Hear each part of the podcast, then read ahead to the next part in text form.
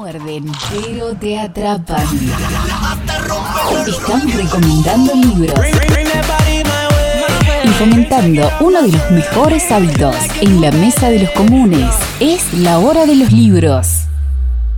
Y como siempre, un placer arrancar esta sección que nos encanta, este rincón de libros acá en la mesa de los comunes. Hoy tenemos un invitado un lujo tenerlo, lo recibimos, le damos la bienvenida. Hola, Cristian Acevedo, bienvenido a la Mesa de los Comunes. Hola, ¿cómo están? Muy buenas tardes, el honor es mío, muy contento, así que bueno, esperando pasar un, buen momento y hablando un poquito de, de todo un poco, ¿no? Vamos a hablar de todo un poco, pero sobre todo de este libro Matilde debe morir. Este, Cristian es el autor de esta publicación, que si bien había salido hace un tiempito, tuvo como una segunda ola, digamos, de éxito que lo llevó a, de nuevo a los primeros puestos. Y, ahora te voy a preguntar por ese, por ese fenómeno, pero en principio me gustaría que me cuentes vos qué, de qué trata o qué, cómo definirías a Matilde debe morir, porque es un libro un poquito, no digo difícil, pero raro para clasificar, ¿puede ser? Sí, la verdad que sí, me costó mucho eh, reconocer en su momento cuando lo ponían en los estantes de novela policial, porque en ningún momento lo pensé como policial a pesar de que tiene los códigos, ¿no? Hay un enigma, un asesinato, unos sospechosos. Me gustó hace poco la definición que hizo alguien que, en una nota en La Nación, donde dice que es un thriller experimental. Creo que eso le cabe bien, principalmente porque no estás diciendo gran cosa, ¿no? Eh, ahí, podés, ahí meter todo. Así que, bueno, es eso. Es una novela que participa un poco del policial, un poco de la novela experimental. Eh, diría más bien que es un juego, ¿no? Si entras en el juego, creo que, que la pasás muy bien. Bien, brevemente contamos para la gente, transcurre todo en un bar en Palermo, ahí hay un juego entre los personajes y se va desarrollando una trama que obviamente tenés que eh, buscar en el libro para enterarte mucho más. Escúchame, ¿y cómo surgió esto, Cristian? ¿Cómo, ¿Cómo nació la historia? ¿Ibas a ese bar y veías a la gente? Decime la verdad. No, lo que me gusta principalmente de ese, del bar, de ese escenario del que vos hablás, ¿no? Es que la mayoría se lo imagina de alguna forma o de otra y sin embargo en la novela prácticamente no lo describo. O sea, la novela dice es un típico bar de Palermo y no mucho más, ¿no? y, bueno, y muchos se, se, imaginan su propio bar, que eso está buenísimo, ¿no? Porque si yo le dedicara páginas y páginas a describirlo, no tendría mucho sentido y te quitaría a vos como lector la posibilidad de, de imaginarte uno propio es experimental en el sentido de que está escrita en segunda persona y en futuro, ¿no? Le habla al lector y le dice usted, lector, participará de los acontecimientos y usted deberá eh, evitar o no que Matilde muera. Pero creo que lo principal es la trama, ¿no? Digo, porque muchas veces cuando una novela es experimental, en realidad te quita un poquito del lugar porque estás siempre, sos siempre consciente de esa voz del escritor, ¿no? En este caso lo que intenté también fue que, que la novela te este, atrapara al margen del cómo, ¿no? Que, que, que el cómo y el qué fueran de la mano. Y, bueno, hay un asesinato que es el de Matilde, Matilde debe morir, y hay tres sospechosos, dentro de esos sospechosos eh, uno es el lector, ¿no? Porque vos como lector te ubicás en la posición de uno de esos personajes. Es muy interesante todo este juego. Escúchame, y estas particularidades, estas características tan puntuales, eh, ¿estuvieron desde el arranque, desde la concepción de la idea?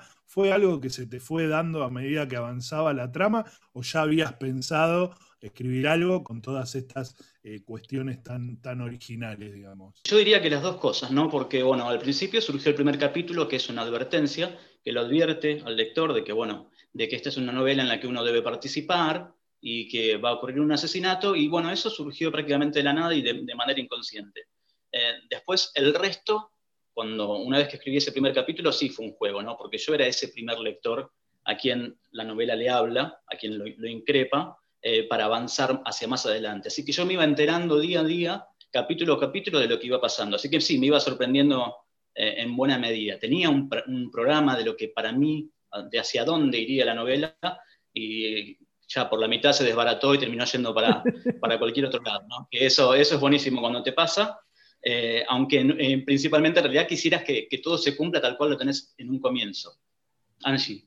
Cristian, ¿te enamoraste de alguno, de algún personaje? O sea, ¿hay como un enamoramiento y que a ese personaje mientras lo ibas descubriendo, de golpe decís, acá le meto más, más, más, más y, se desborda?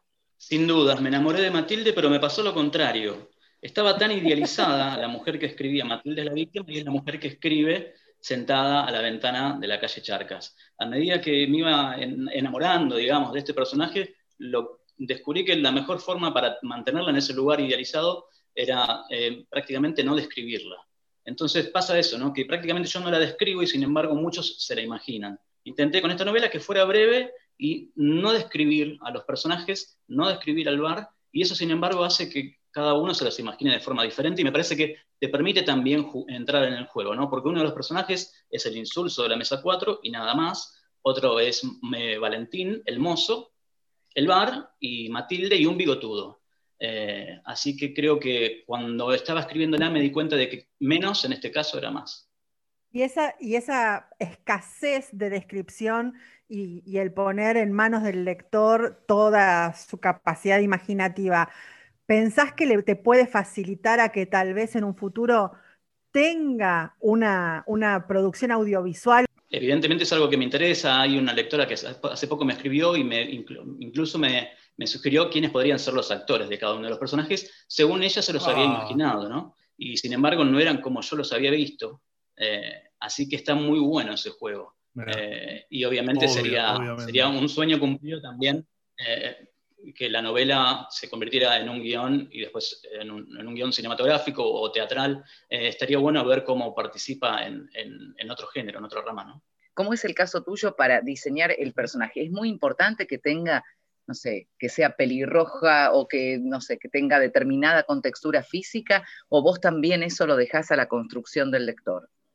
Puntualmente para Matilde lo dejé para, que lo completara el lector, porque, no, porque me parecía que la trama eh, iba a perder tensión e intensidad, pero puntualmente para el resto sí me gusta eh, ir descubriendo a, los personajes. Qué curioso que la gente, qué, hermoso también, que la gente se los imagine que te pueda referenciar con un actor de acá, es decir, bueno, no sé, lo quiero para tal personaje, a tal actor o a tal actriz. Eso quiere decir que hay algo en esa cosa dialógica que se da entre escritor y, lector, que se ha completado, porque vos presentaste unos personajes y alguien hizo, hizo el trabajo que faltaba y encima le puso una cara. Exacto, exacto. Eso es fascinante. Y ahí es exactamente donde, lo que vos decís, ¿no, María? Que se completa. Y, y, es justamente cuando se cierra el círculo. Este libro ha tenido, como contaba Carlos al principio, un, un revival, digamos, una vuelta a estar entre los primeros, entre los más vendidos por algo fortuito, en realidad, por algo que, estamos, digamos, un poco alejados nosotros, como son las, cuestiones de ciertas plataformas, los, booktubers, el TikTok y un montón de, situaciones. ¿Cómo te manejas con eso? Con, los eh, lectores que de pronto tienen blog o tienen una, página web y van recomendando. ¿Estás atento a ese tipo de, de consumo? ¿Te es familiar?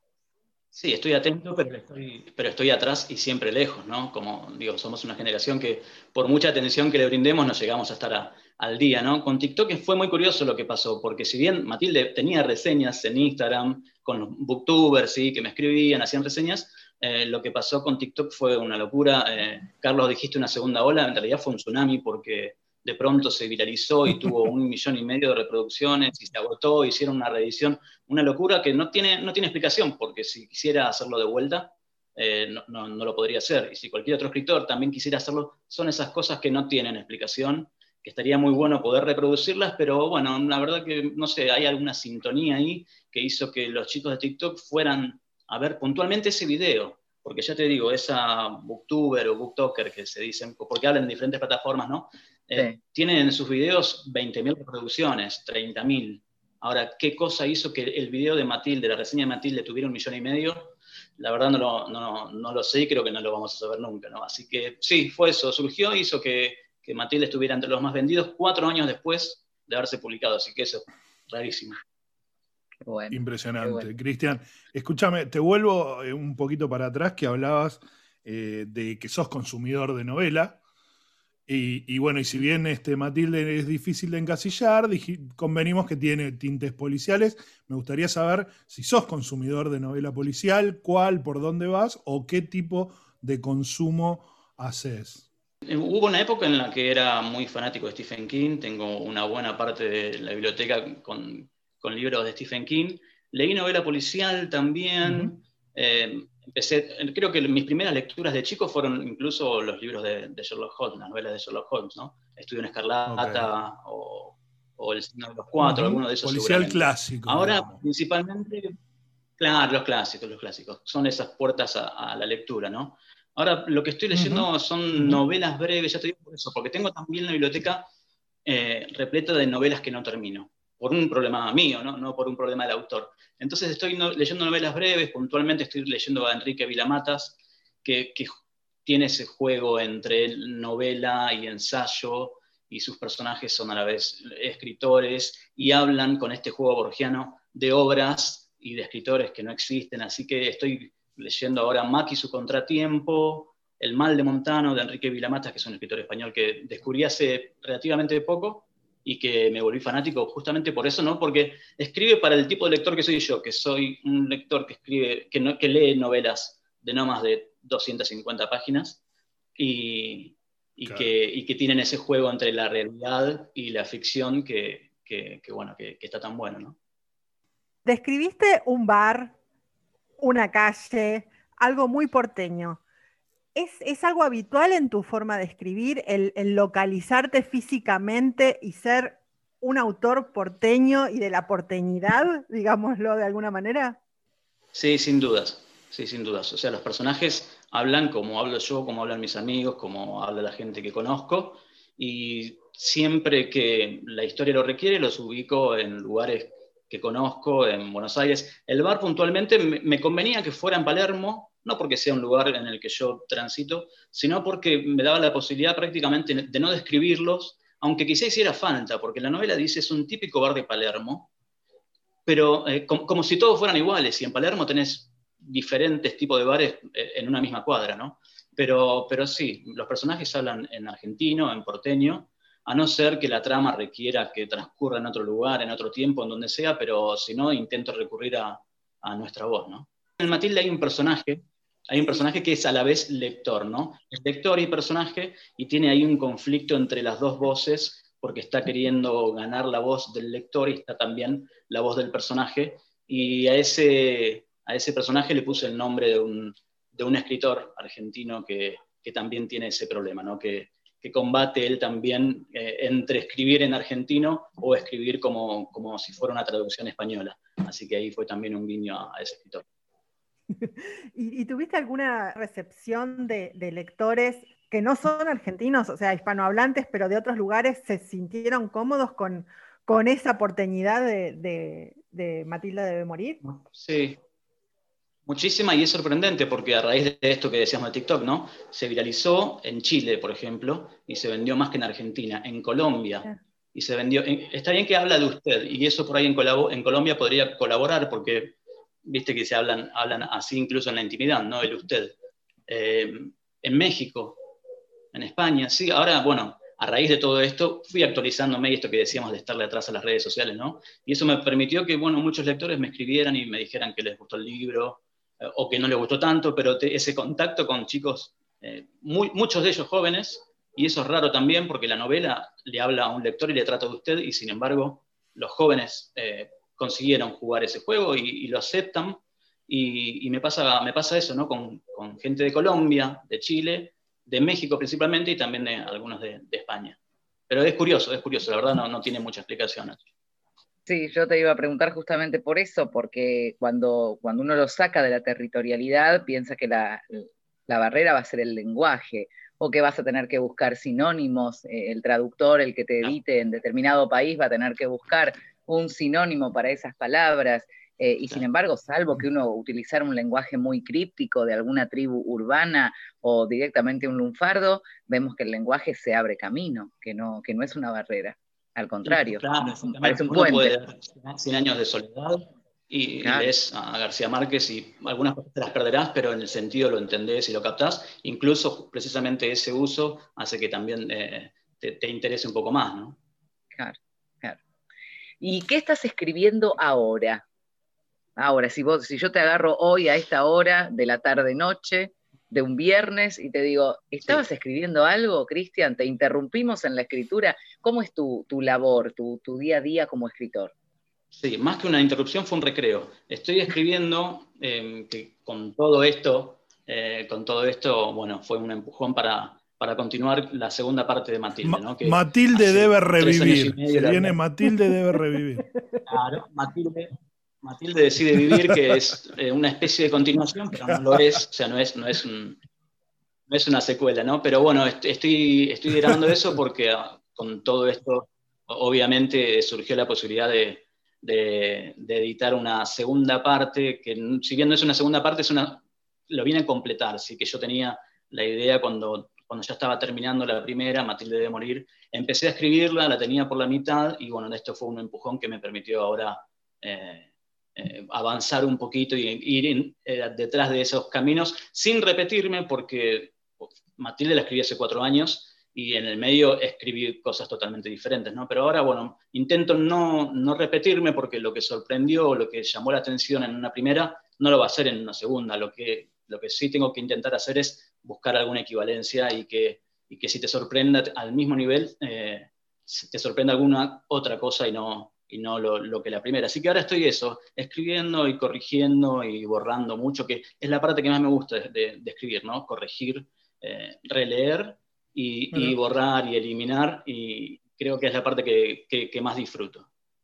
Ah, ayer tenía una charla con, gente amiga acerca de eso, de, cómo a veces uno escribe algo, abandona el texto y por pereza o porque te dejó de interesar y no, es un error, hay que, hay que reescribir, hay que volver sobre el texto todas las veces que sean necesarias. ¿no?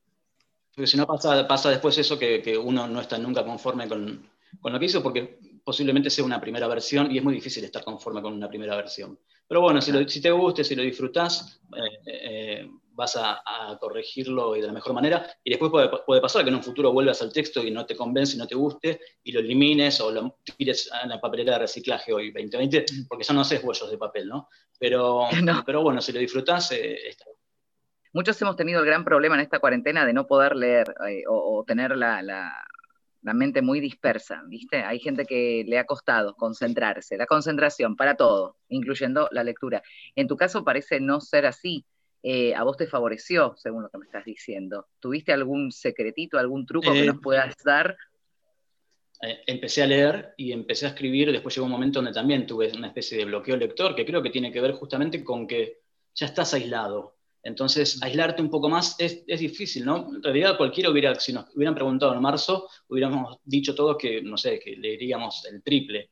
Y sin embargo, yo creo que leí mucho menos. El hecho de no tener un viaje también hace que lea menos, porque yo viajo, así que leo, leo en el tren, leo en el colectivo. Eh, es muy difícil aislarte, es un énfasis. Eh, que ya estás aislado, ¿no? Así que en un principio escribí mucho y leí mucho, y ahora estoy otra vez reconciliándome con la lectura y la escritura, pero sí, también lo, lo, padecí.